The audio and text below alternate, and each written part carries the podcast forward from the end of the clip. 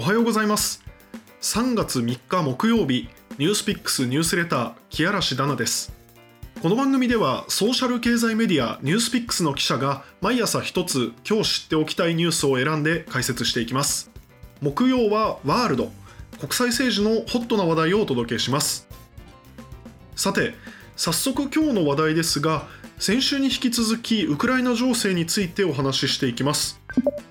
ウクライナの中でも今日のテーマはプーチンの焦りです。言うまでもなく今回の戦争はロシアが一方的に仕掛けたものです。またロシアの方がウクライナよりも戦力は圧倒的に上です。にもかかわらず今ロシアのトップであるプーチンは焦っているのではないかとこういうふうに言われています。それはなぜなのか見ていきましょう。まずは直近の状況です。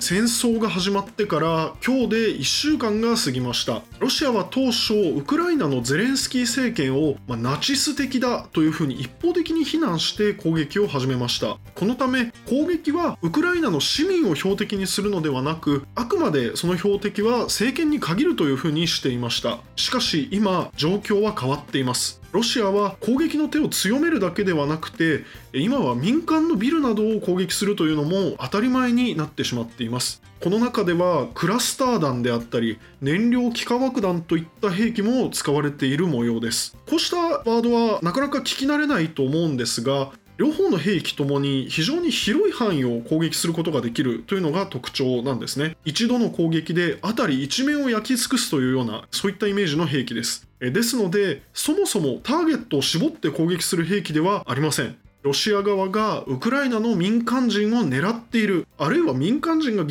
牲になってもいいというふうに思って攻撃しているということを象徴していると思います。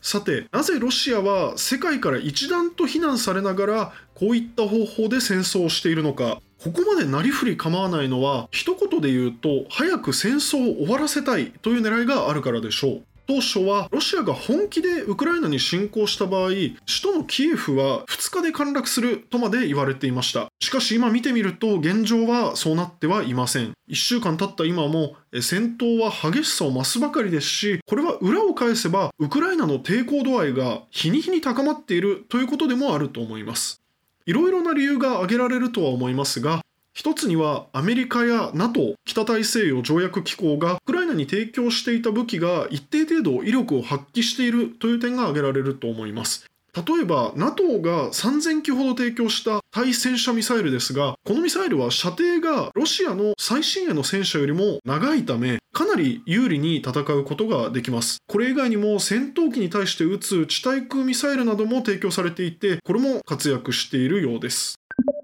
そしてもう一つの大きな理由はロシア軍の士気つまりやる気の低さだとも言われています。これはまあ私がロシア兵に話を聞いたわけではないので正確なところはわからないのですがロシア軍の中にも今回のプーチンの決定に対する不満というのは少なからずあるというふうに言われています。誰の目にも大義がない戦いなのは明らかですし中にはまだ若い兵士が上官から演習だから行ってこいというふうに言われてウクライナに行ってみたら、まあ、実はこれが本物の戦争であえなくウクライナ軍の捕虜になってしまうというパターンもあったそうです。今年1月には退役したロシアの軍人で作る団体がプーチン大統領に戦争をしないことそして辞任を求めるという異例の事態も起きていて軍の中でも相当これ意見が割れているというふうに見られます。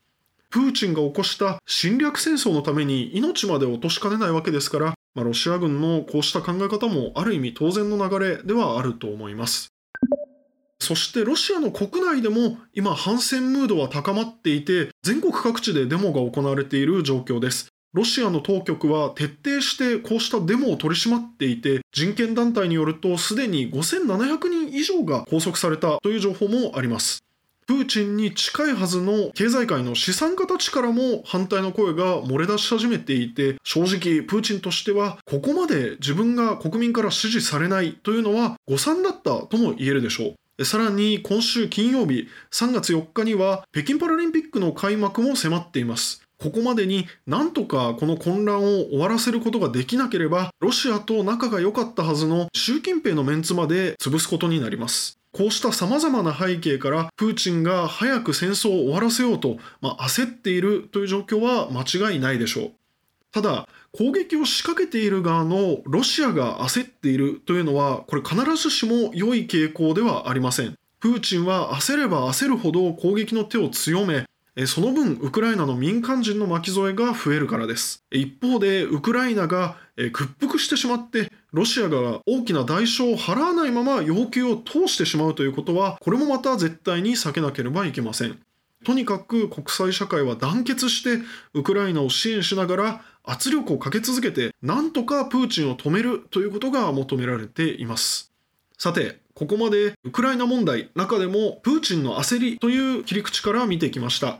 ニュースピックスではこのロシアの侵攻の問題を特集で引き続きお伝えしています。またトピックスという機能の中に世界のニュースをめっちゃ基礎から学ぶ部屋というページがあります。ここでもウクライナ情勢をさらに深く掘り下げていますのでぜひ覗いてみてください。以上ニュースピックスニュースレター木嵐ダナでした。明日は須田桃子記者がサイエンスの話題をお届けします。それでは良い一日を。